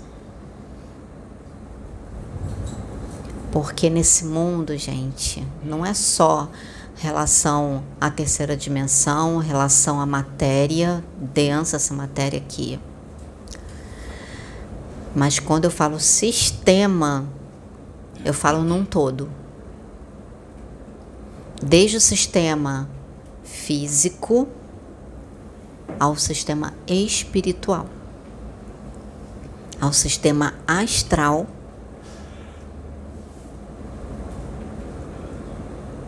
desse governo oculto relacionado às trevas, que está interligado com o sistema material com o sistema humano, né, encarnado.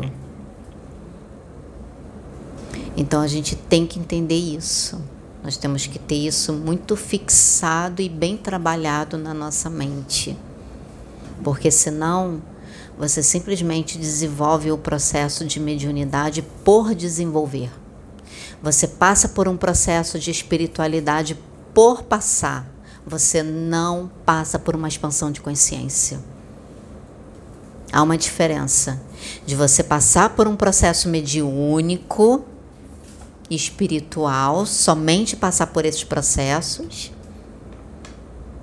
e você ter uma expansão de consciência, porque a expansão de consciência, ela automaticamente ela te leva no processo espiritual e mediúnico.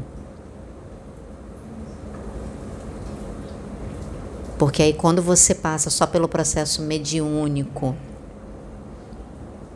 espiritual, vamos dizer assim, sabe o que, que acontece? Só por esses dois processos, sem trabalhar a questão da expansão de consciência, sem ter a expansão de consciência, você ainda fica muito agarrado à doutrina.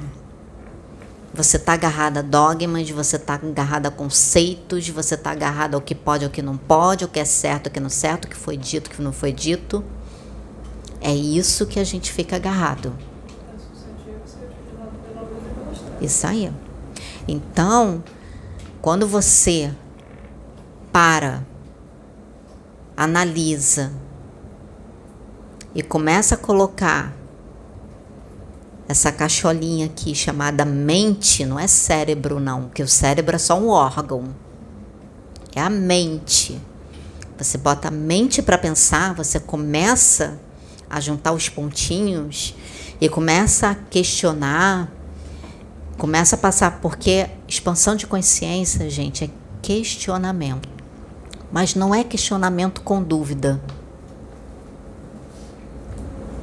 Não é você fazer questionamento por medo ou com dúvida.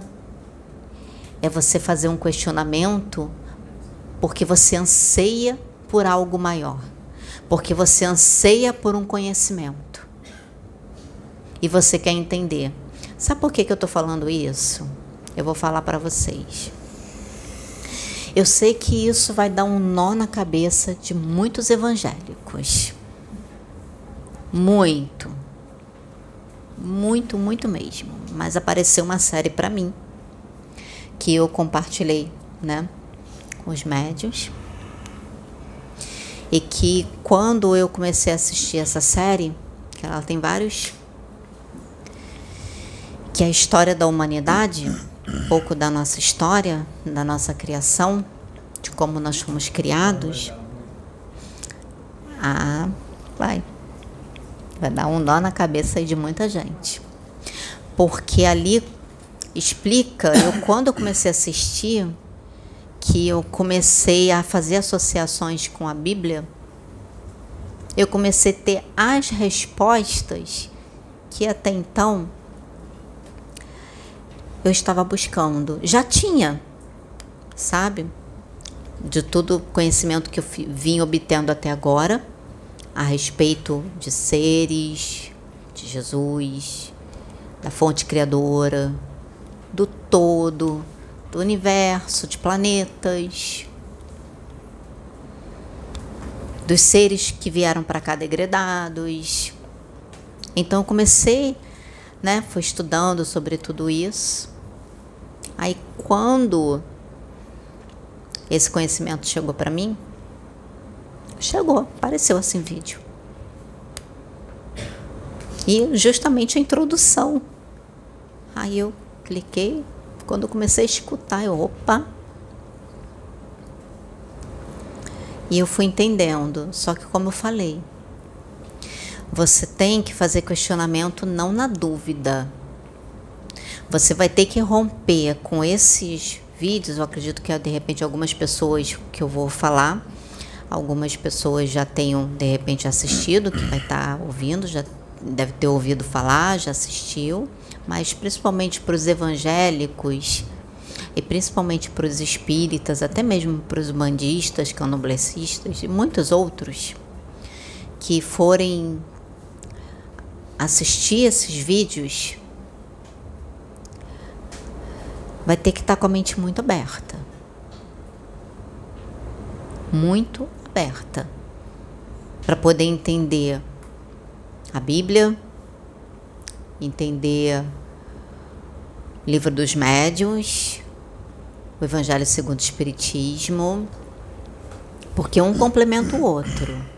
Só que principalmente com relação à Bíblia, que eles baseiam muito na questão da Bíblia, né, usam muitas passagens da Bíblia e você vê que faz sentido, né? Porque quando você lê a Bíblia, você vai lendo a, os acontecimentos, então ali eles não te dão muito a questão do tempo. Quando foi que aconteceu? Quanto tempo levou? Principalmente Gênesis, a criação, né? Aí fala assim, no primeiro dia, tá. Mas a nível de eternidade, quanto tempo durou esse primeiro dia? Aí no segundo dia, Deus criou, tá. Mas a, te, a nível de eternidade, quanto tempo durou esse segundo dia? Então na Bíblia fala assim, primeiro dia. Aí que que nós, a nossa mente, Interpreta ao pé da letra. interpreta ao pé da letra. Primeiro dia, ou seja, um dia. Então durou um dia. Então a maioria dos evangélicos tem essa interpretação. E nesse vídeo, nessa série, mostra o tempo que foi tanto relacionado aos seres que vieram para cá, como é que era o tempo relativo deles lá e o nosso tempo aqui. Então agora eu vou falar o nome da série para vocês. Pode falar. para vocês poderem pesquisar. Só não lembro o canal, mas o nome da série se chama Anunnakis. Se chama Anunnakis, o nome da série. É, quando eles falam. é, quando eles falam façamos o homem a nossa imagem e semelhança, não é Deus que falou isso não, tá? Foram os Anunnakis, tá? Porque É. nós somos fruto da manipulação genética que Isso eles aí. fizeram, tá? Não É, foi Sônia- Deus que falou isso não, foram os Anunnakis. isso. A Sônia está falando aqui por que que porque na, na Bíblia, em Gênesis, fala a respeito, mostra assim, como se a Terra tivesse sido criada, a criação da Terra duas vezes, tá? Então, por que que teve a criação da Terra duas vezes? Só vou dar uma palhinha, né? A gente sabe que existiram dois Anunnakis principais que vieram, que é Enlil e Enki, né? A gente sabe disso desses dois irmãos. Um veio Enki veio primeiro e Enlil veio depois. Então, é, o nome do canal é Holograma Histórico. Tá? É, então, Enki veio, veio primeiro. Então, como ele foi o primeiro Anunnaki que teve contato, descobriu a Terra. E- Enki não, perdão, Alalu, desculpa. Aí a gente já. Enki foi, foi que veio, mas o primeiro Anunnaki a colocar os pés na Terra foi Alalu. Então, é, a gente entende, passa a entender a, a, a guerra que houve, que fala da, da guerra, a estrela, que, a estrela da manhã, a estrela da alva, que foi jogado no abismo, que foi jogado na terra e tal, que está lá né, é, na Bíblia. Então explica quem é essa estrela, né? É, referente a um Anunnaki. Então, Alalu foi o primeiro Anunnaki. Então, quando ele foi o primeiro, que ele chegou, que ele descobriu o planeta Terra, que ele passou pelo pelo é, passou pelos processos dele ali descobrindo todo o sistema é, Sol, Lua, as fases da Lua, o Sol. Então foram os Anunnakis que descobriram tudo isso. Por isso que os Incas e os Maias, eles já tinham esse conhecimento de astronomia muito preciso, né? Tanto que muitas coisas que foram descobertas cientificamente, que foram ver nas tabuletas dos incas e dos maias, eles já tinham por um- uma questão de, de quatro milésimos de segundo de, de um, um- um- cálculo, sabe? De um errinho de cálculo. Gente, o que é quatro milésimos? Tá entendendo? Então eles já tinham já essas informações.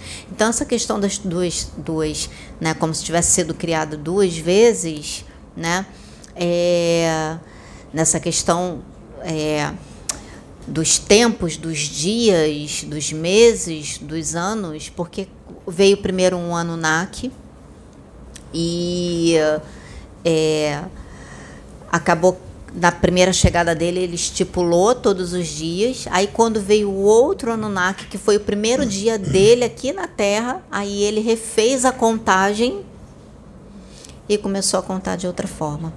E outra coisa muito interessante que fala a respeito também da, da criação da Terra, né, que a Sônia falou duas vezes. Por quê? Tiamat era o nome do planeta que existia antes da Terra. Por isso que muitos vêm e chamam a Terra de Tiamat, mas na verdade não é a Terra, era o planeta que existiu antes da Terra. Ele se chamava Tiamat. Ele se chamava, era o nome dele. Só que aí Nibiru, nessa rota dele, de passar pelo nosso sistema, ele acabou ocasionando é, a destruição do planeta Tiamat. E da destruição do planeta Tiamat surgiu o atual planeta Terra. Surgiu o atual planeta Terra. Com seus habitantes. E isso foram anos, anos, anos, anos, tempos, tempos, tempos. Então, só estou trazendo assim mais ou menos. Vocês dá uma olhadinha, né? O holograma histórico. Vê lá tudo direitinho, assiste desde o primeiro, desde a introdução, tudo. Evangélicos, por favor, não pirem. Estou falando isso como evangélica, mas eu, como fui pesquisando e aceitando todo o conhecimento que foi vindo e foi eu queria sempre mais, sempre mais, sempre mais, então eu me abri lembrando das passagens da Bíblia, entendendo, compreendendo, mas sempre lembrando uma coisa que é muito interessante. Os Anunnakis, eles sabiam da existência de um ser acima que criava todas as coisas, que criava todo o universo, todos os seres. Eles sabiam dessa existência desse ser, dessa consciência que, que tudo criou, que tudo criava. Então eles sabiam disso, eles tinham essa noção. Então conta um pouquinho da nossa história, da história da humanidade. Eu ainda não assisti tudo. Eu estou no capítulo 6. Né? É. Então, né, não, então acho que é o 7, é o 7, minto. Eu estou no capítulo 7 porque eu já estava assistindo já, né, no vídeo 7 que eu já estava começando a assistir, eu tive que dar pausa para poder ir para o spa. E está sendo muito interessante. Vou repetir de novo, só que dessa vez eu vou repetir com a Bíblia ali, estudando, pegando as passagens, tudo direitinho para poder compreender melhor. Porque é assim que a gente estuda, gente. Você tem que pegar a Bíblia, ou o Evangelho, ou o livro dos médiuns, e tiver que você rabiscar, pega um, um marca-texto e rabisca. Se fica melhor para você ter essa expansão de consciência, que é isso você tem automaticamente quando você faz isso, e eu vou falar para vocês, quando eu comecei a assistir, assistir, esses vídeos, depois que eu comecei a assistir esses vídeos, eu comecei a passar por uns processos experiências espirituais que eu não esperava. Se apresentou para mim, começou a se apresentar, até falei isso para Jace, começaram a se apresentar para mim seres que eu nunca tinha visto. Eu comecei a acessar outras dimensões. Em transes assim, a, a, às vezes aqui no outro dia aqui na reunião, eu vi um ser muito diferente. Eu vi, eu sei que eu, eu, eu, eu fui, ou ele, né? Ou eu fui na dimensão dele, ou a espiritualidade arranjou uma forma de permitir fazer essa ligação, essa ponte, e que uh, ele era um, um ser anfíbio, a característica dele, aspecto assim, tipo de peixe, né, mais humanoide, sentado assim numa cadeira, sentado, uh, pescoço, né, eu só me parecia que era feminino, por causa do. Uh, sabe aquela. Aquele filme do Hellboy? Não, do Hellboy. Alguém já assistiu o filme do Hellboy? Não tem aquele ser aquático? Então, lembrava um pouco, mas diferente, com aspecto diferente. E tinha que parecer percebi que era feminino, porque tinha aqui a parte né, dos seios, a protuberância. Não estava vestido, a única coisa que tinha, que eu percebia que ele tinha alguma coisa aqui, né, o pescoço. É, a cabeça, tipo, parecendo como se fosse de um peixe, sabe? Ah, aqui a orelha era como se fosse um, um, tipo uma guerra, alguma coisa que ela fazia assim, assim, não, ela ficava assim, e de repente mexia, fazia assim. Tipo a nadadeira do peixe, fazia como se fosse uma coisa assim. O olho grande, meio que puxadinho.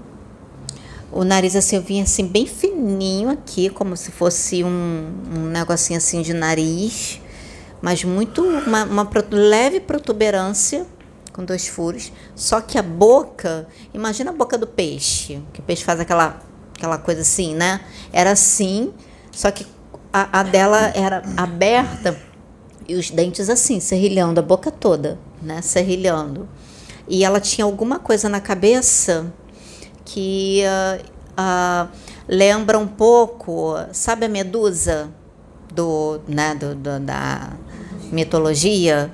Então, lembrava como se fosse peixes ou, ou, ou tipo moreia ou enguias, alguma coisa assim, que eu, eu, vi que tinha aspecto de peixe e ficava. E eu estava aqui de olho fechado, fazendo meditação, e uh, foi assim, ao mesmo tempo que foi rápido, mas foi muito nítido. Muito nítido. Aí isso foi uma experiência. Aí na outra experiência eu vi ela de novo, na reunião seguinte, eu fazendo aqui de olho fechado, a música tocando e tudo. Eu aqui de olho fechado, um dia, de novo, no dia seguinte, a mesma, né? Como se tivesse ido para esse lugar. Aí só que eu vi ela é, como se ela tivesse indo para caça, tivesse se alimentando, tivesse indo, né? E a boca, como é que ela usava a boca para se alimentar? Ela fazia assim com a boca, né? Com para se alimentar e, e, procurando e nadando como se fosse um, uma sereia, alguma coisa assim. E a, a, o mano, pé, mas o pé com parecendo uma nadadeira. Daqui para cá parecia uma nadadeira. E eu achei muito é, bem diferente essa essa experiência. Então, gente, quando você a gente passa por esse processo de de expansão de consciência, automaticamente você passa pelo processo de desenvolvimento mediúnico de espiritualidade. Então era esse que eu queria falar, era o meu recado, né, o que eu senti de falar, e é isso. Tá, só para só para finalizar aqui bem rápido mesmo, estão me pedindo aqui. Quando eu falo que ainda não vi os espíritos, é que eu não vi, não estou vendo ainda como se encarnados fossem, tá? Quando eu digo vi um espírito, o espírito falou comigo, eu vejo na mente. Ele se mostra na minha tela mental, tá? Aí eu vejo o espírito, às vezes acontece dele se mostrar muito forte, parece, a impressão que dá é que está vendo, mas eu não estou vendo nada, é que está na mente, tá? E quando ele fala comigo é pela parte intuitiva, é telepatia, né? Ele é uma transmissão de pensamentos, tá? Então, quando eu falo, vi um espírito, o espírito está falando comigo, estou vendo um espírito aqui agora, ele está falando isso, isso e isso. É, é, eu vejo na mente, tá?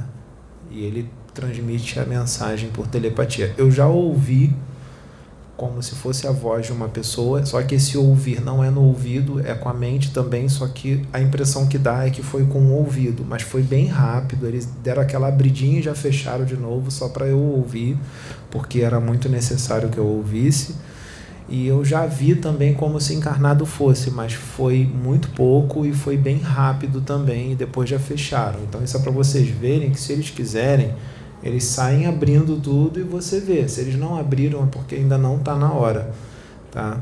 Mas eu tenho esses dons, eu tenho esse, essa mediunidade, mas eles ainda não abriram assim constantemente. Eles deram uma abridinha e fecharam, tá?